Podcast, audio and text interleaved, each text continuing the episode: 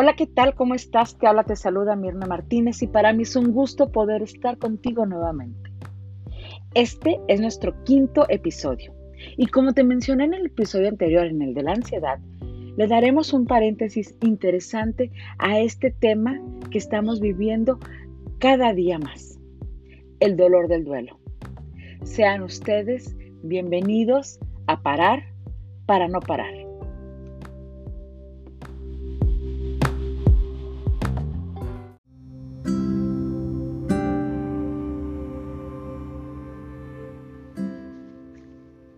El día después de ti.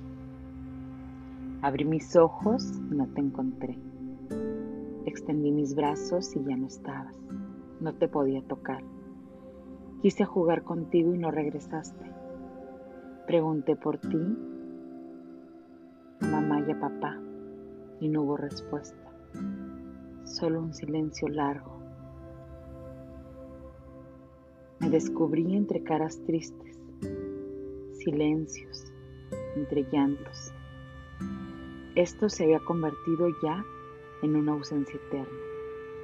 Después, al paso del tiempo, entendí que todo iría bien, aunque ese día, después de ti, nada volvió a ser igual. Con amor, tu hermana.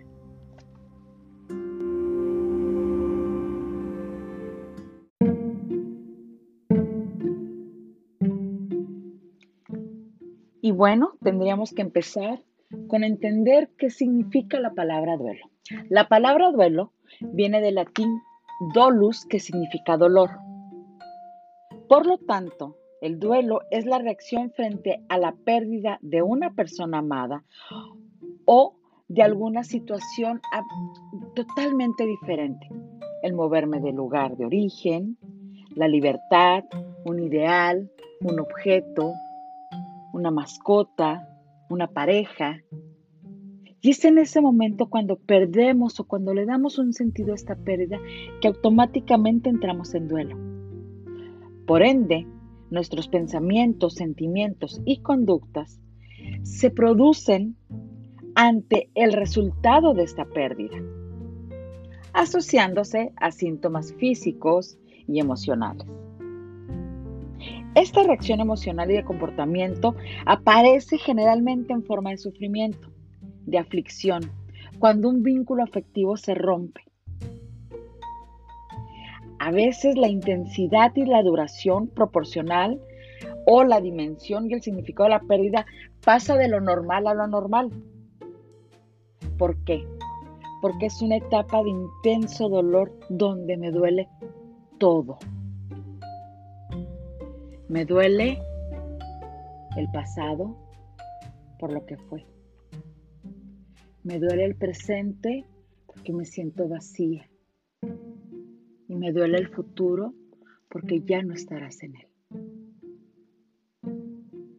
Y es así como vamos adentrándonos en el camino del dolor del duelo.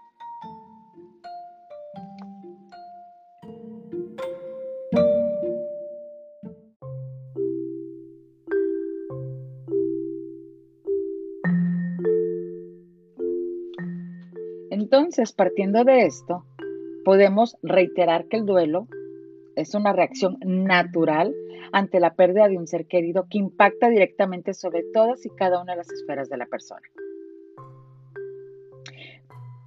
Pero también hay un gran impacto emocional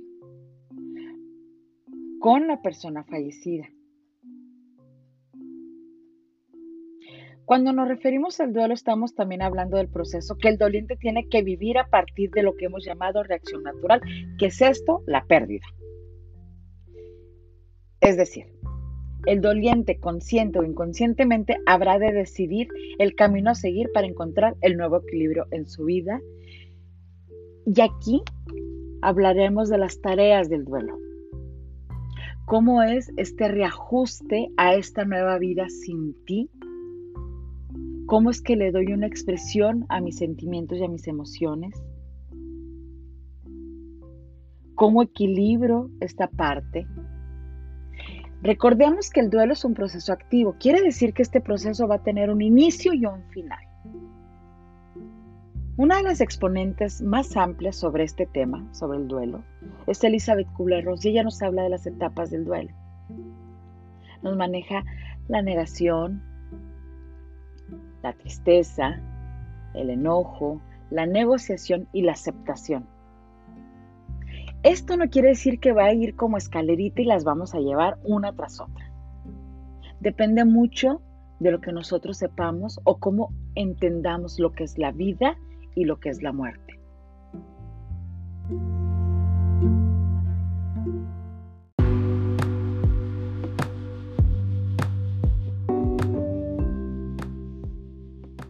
Y pareciera que voy a ser muy eh, repetitiva, pero para mí es importante que quede claro que el duelo es la reacción natural y comúnmente disruptiva que se produce ante la noticia de la muerte de un ser querido. Hay un gran impacto en tu estado psíquico. Tu médula espinal de emociones se sacude como si fuera un terremoto.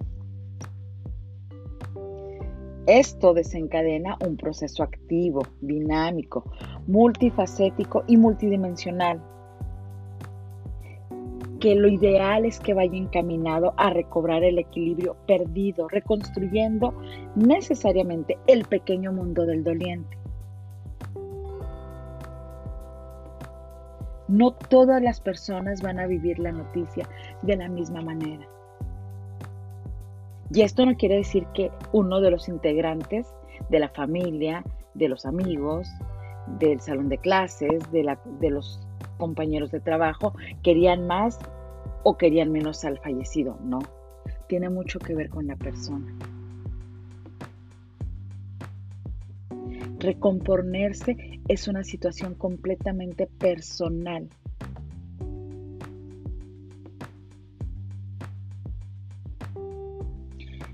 Tiene mucho que ver también con el tipo de muerte. Cómo muere la persona. ¿Hay tiempo para una despedida? Manejo cierta culpa porque no hice lo que en mi fantasía estaba para que tú te quedaras un rato más acá. De pronto me diste señales y no las entendí. Y lograste lo que tanto buscabas, que era tu propia muerte. ¿El cáncer o el COVID te robó de mis manos?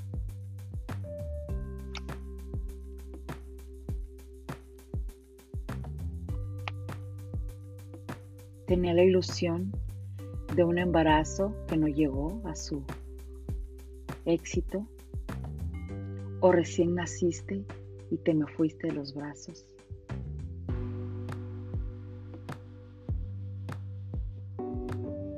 un accidente por alguien imprudente bajo el efecto de alguna droga que te quitó la vida.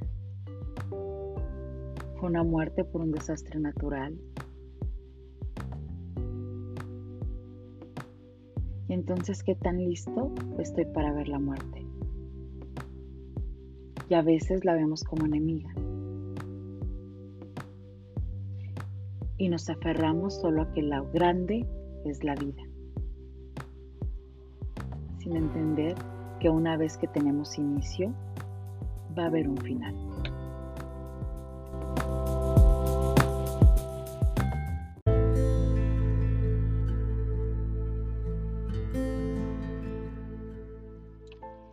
Y bueno, tenemos que entender que la muerte también nos enseña. ¿A qué? A vivir. La muerte nos hace conscientes de nuestra temporalidad, de la mortalidad y de lo vulnerable que podemos llegar a ser. ¿Y cómo no me iba a enseñar algo aquella muerte? Hemos aprendido que la vida consiste en ir a la escuela, en jugar, en crecer, en tomar decisiones, en subir, bajar, cambiar, hacer muchísimas cosas. Pero no solo eso es la vida. Porque si me quedo en eso, me quedo en fantasías que si llega la muerte no se van a cumplir nunca.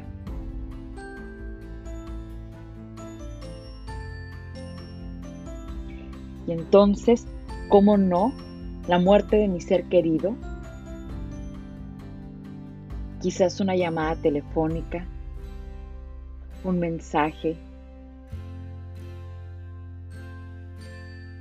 una indicación médica, me haga sentir ese ahogo, esa desesperación al escuchar que tú ya no estarás acá. ¿Cómo no me va a enseñar algo tu muerte? Y a veces creemos que la vida termina con la vejez. Y nos hemos dado cuenta que no es así. Que la muerte no conoce de edad, de género, ni de bondad o de maldad. La muerte llega y sacude. Es un fantasma que nos está rodeando.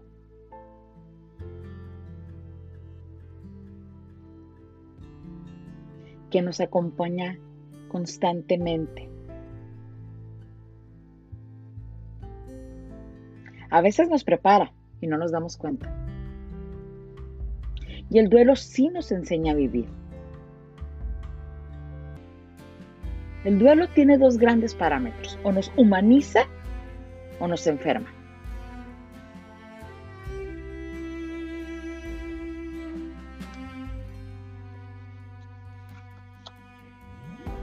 Nadie me dijo nunca que estar en duelo se siente como el miedo. Es la misma sensación en el estómago, el mismo desasosiego, solo que no encuentro la pastilla que haga que esto sea más ligero. Y tengo que aprender a caminar.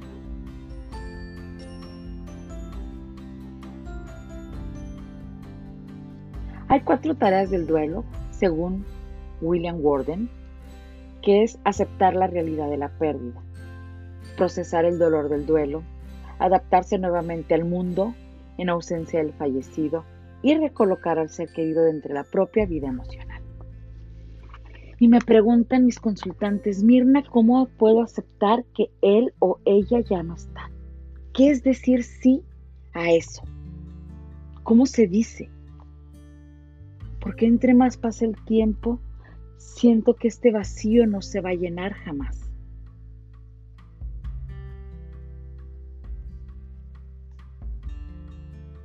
Y bueno, en mi experiencia, en el acompañamiento del duelo, de pacientes terminales.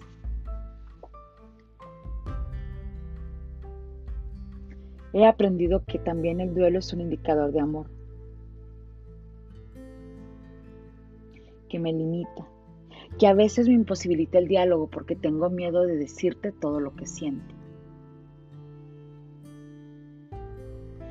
que reprime, que aísla, porque siquiera el hecho de pensar o de concebir que puedo hablar de tu muerte me hace creer que estás cada vez más cerca de ella.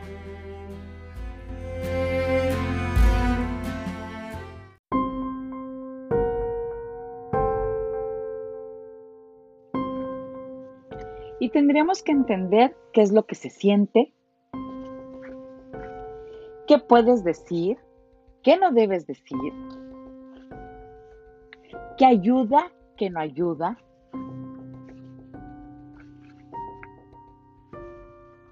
Porque de pronto todos nos creemos expertos ante esta situación. Hay que entender que esto es un proceso que va a llevar al doliente, al sobreviviente, a un encuentro con su sombra, con su idea de vida y con su idea de muerte.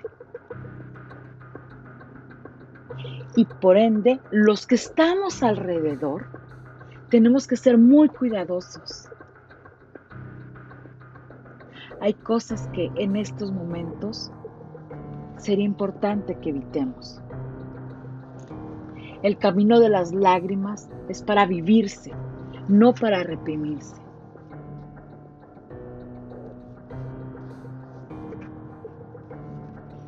Dentro de los mitos del duelo, recuerda la ayuda que ayuda. ¿Qué tan lista, qué tan listo estoy para acompañar a alguien en este momento de mucho dolor?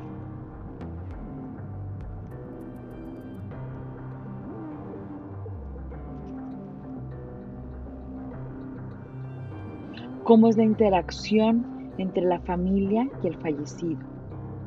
¿Cómo es la comunicación? ¿Cómo se dan las malas noticias? Entonces, ¿qué debemos de evitar?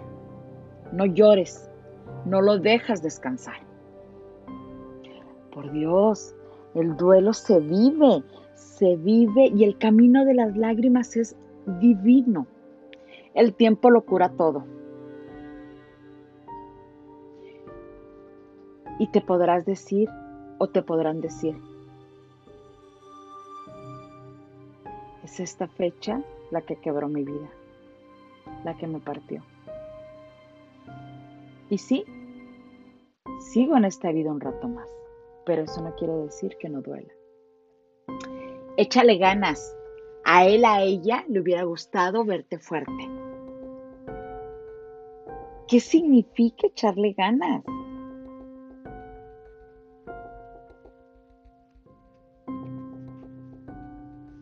Ya, son seis meses de duelo, ¿eh? te estás pasando y entonces eh, a mí me dijeron que para que no entres en un eh, duelo patológico es este tiempo y ya.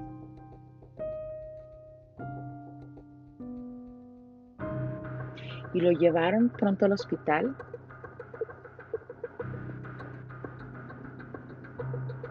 No importa, estás bien joven, te vuelves a embarazar. Piensa que ya no estás sufriendo. Así lo quiso Dios. Y entonces uno se pregunta, ¿qué Dios es tan perverso? ¿Qué sí puede ayudar? Número uno, pregúntate qué puedes hacer. ¿Qué estás dispuesto a dar?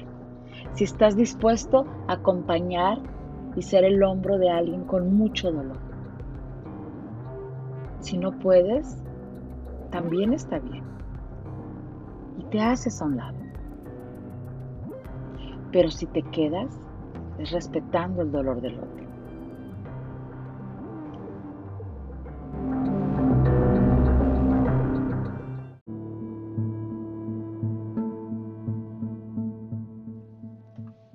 Vamos a hacer un ejercicio.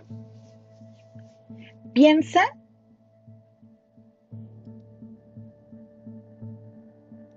en tres personas las más importantes en tu vida en este momento, el día de hoy. ¿Cuáles son las más importantes? Y anótalas, anota su nombre en, un papel.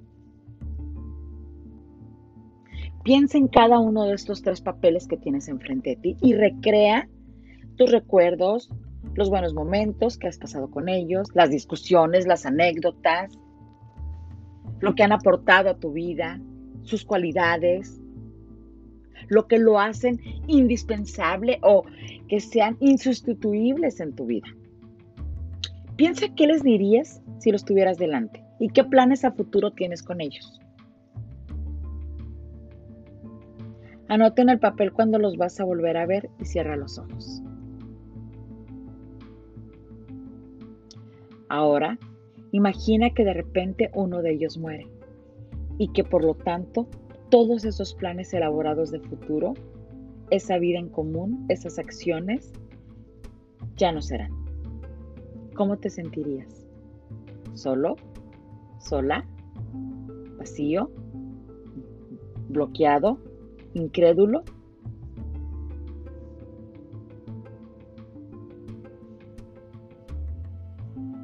Bueno, es eso lo que vive la persona con la primera noticia. Pero bueno, viene el segundo ejercicio. Ahora, vuelve a cerrar tus ojos y piensa que estás cruzando una enfermedad terminal y que te quedan unas dos semanas de vida.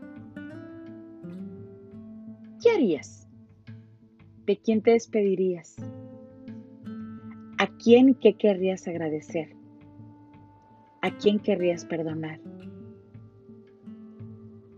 ¿Quién te gustaría que estuviera a tu lado tomándote la mano? Bajo esas condiciones de tanta vulnerabilidad por enfermedad, que esté contigo viéndote. Cuesta, ¿verdad? Cuesta pensar en la muerte. Freud decía que la muerte de un ser querido nos hace vulnerables, porque representa en nuestro inconsciente que somos mortales y que por lo tanto esa idea de inmortalidad se tambalea. Por eso hablar de muerte indudablemente es hablar de dolor, de sufrimiento, es hablar de pérdida, de melancolía, de vacío.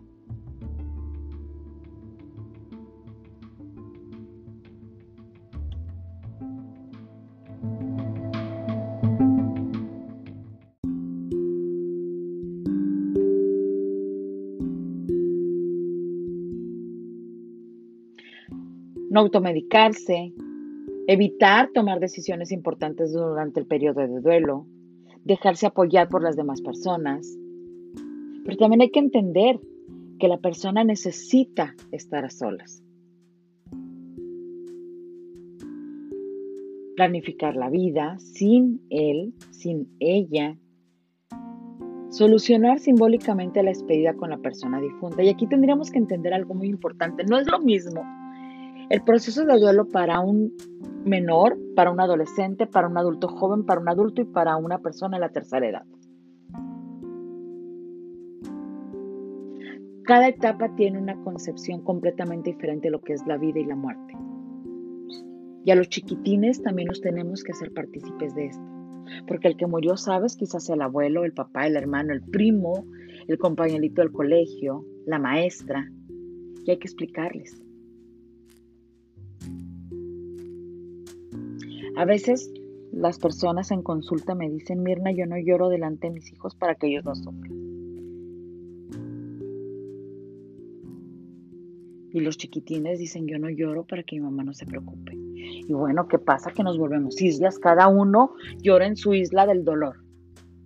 En la misma casa, bajo el mismo techo, estamos sufriendo todos. Permítete decir, mira, ven, lo extraño tanto. Me duele tanto su muerte. Y a veces siento que no puedo. ¿Y qué crees? Le abres la puerta para que el niño, el joven, aprenda a decir lo que siente y no se sienta culpable por ello.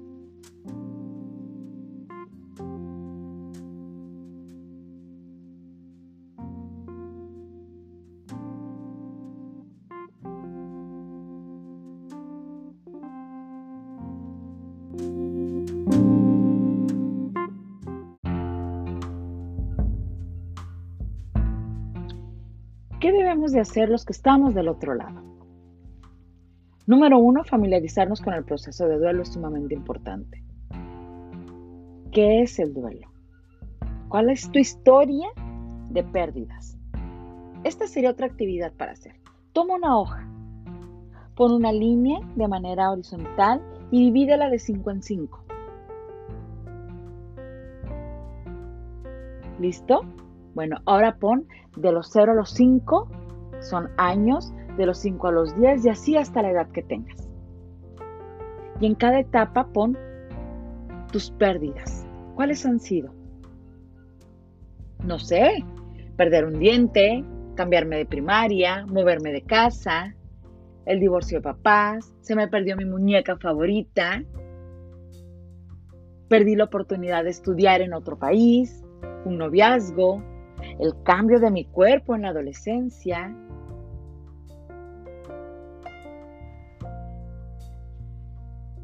Un trabajo. Y así, todas las pérdidas que hayas tenido. Bueno, cuando termines de hacer este ejercicio, ahora pon seleccionalas por etapas, dos, las más importantes, las que creas que fueron determinantes. Y trata de recordar cómo te sentiste y qué hiciste ante esa pérdida. Eso es familiarizarnos con un proceso de duelo. Voy a insistir mucho en evitar las frases hechas. Sé cómo te sientes, podía haber sido peor. No ayudan, ¿sabes?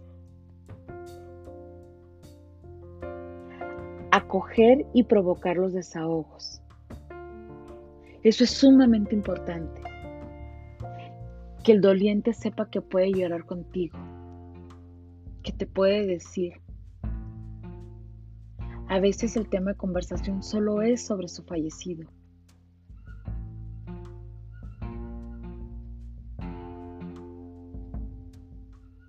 Mantenernos en contacto. Estamos viviendo un momento sin precedentes donde el tema COVID nos tiene separados. Pero la tecnología está vigente y presente. Mantener vivo el contacto es de gran importancia. Lo difícil es cuando todos se van y regreso a casa y no estás. Eventualmente tenemos un colchón emocional, que son los rituales que hacemos.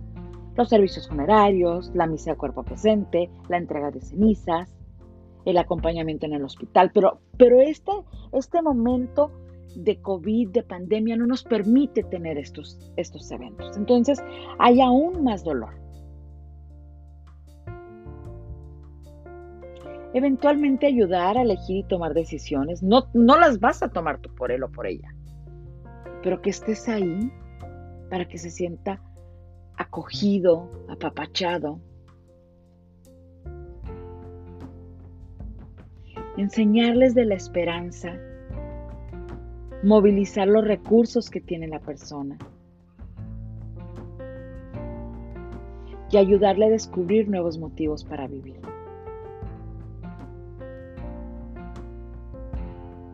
que identifique sentimientos, respetar su ritmo, ofrecerle un espacio para la expresión de emociones, tanto de manera íntima y personal. De pronto los familiares se vuelve caótico y dicen, es que yo no quiero que mi papá sufra y lo mando al psicólogo, ¿no? O lo mando a un grupo de apoyo. También es importante preguntarle, ¿tú qué quieres hacer? ¿Tú qué necesitas en este momento?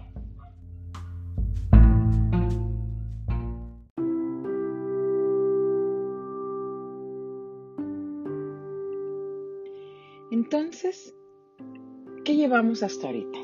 Aprendemos que el duelo es lo que sucede después del drama de la noticia, de la adrenalina de la tragedia, una vez que se van todos.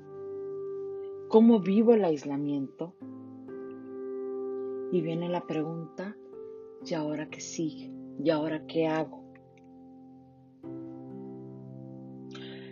Hay que entender que no toda la gente que siente duelo ha experimentado la muerte de un ser querido. Y empezamos a ver la nueva normalidad, la cosa de todos los días. Lo cotidiano, lo que hacía contigo, lo que hacías tú. Por eso es tan importante el grupo o la red de apoyo. ¿Quiénes están alrededor y qué tan listos y qué tan preparados están para estar ante esta situación, porque va a aparecer algo que se llama la conspiración del silencio. Hay que aprender a dar un sentido al dolor, porque el dolor que no se habla, el dolor que no se dice, gime profundamente en nuestro corazón. ¿Qué requiere un dolor del duelo? Definitivamente estoy hablando del respeto, apoyo, armonía y rituales. Qué importante es que respetemos lo que el doliente quiere hacer, no lo que nosotros creemos que debe de hacer para que esté bien. ¿Qué sí puede servir? ¿Qué acciones ayudan para, para este proceso de duelo? Recuerda que cada quien va a su tiempo. No es saludable que empujemos. Lo primero que tenemos que checar, porque va a haber una perturbación directa, es en el sueño, en el descanso y en la buena alimentación. Cómo se está comunicando con los demás, el ambiente en el que está la persona, el sobreviviente seguro, cómo es la comunicación interna, cómo se amplían las redes, las etapas de curación del alma es importante, dejar dormir la voluntad. Basta, por favor, detengan, los tienes que hacer. Cuidemos que la persona no asuma conductas de riesgo, no inicie con conductas de riesgo, como cuáles. Alcoholismo, alguna sustancia, exceso de velocidad, pensamiento rumiante sobre suicidio, sobre su propia muerte. Luego de pronto vienen las buenas voluntades y nos dicen, léete este libro, te va a funcionar. En un libro no va a estar la respuesta. Está un acompañamiento, pero no presionemos a que las personas lean. Cada quien lleva su ritmo y sí hay mucha bibliografía muy sustanciosa y muy saludable. Pero seamos respetuosos ante el dolor del otro. Eso sí puedes escribir. Escribe mucho.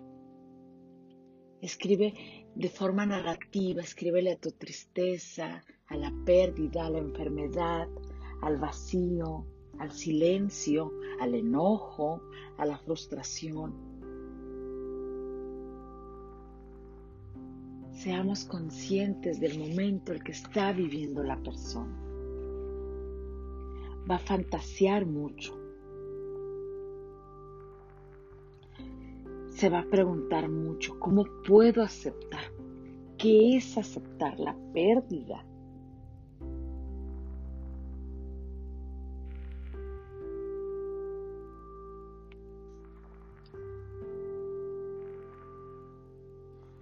Aceptar que hay un problema. Pedir ayuda es uno de los primeros pasos. Recordar que va a haber fechas importantes que sean sumamente dolorosas, el primer año luctuoso, si viene el cumpleaños, los aniversarios. Acá en México celebramos el Día de las Madres, el Día de los Padres, el Día del Niño. Eventualmente, si tu nombre tiene eh, este, eh, celebración por, por, por un santo con el nombre, también se celebra el Día de la Mujer Navidad, si estás del otro lado de la frontera, el Día de Acción de Gracias, entonces qué complicado es celebrar sin ti. Qué difícil es esto. Por eso es sumamente importante cuidar de nosotros.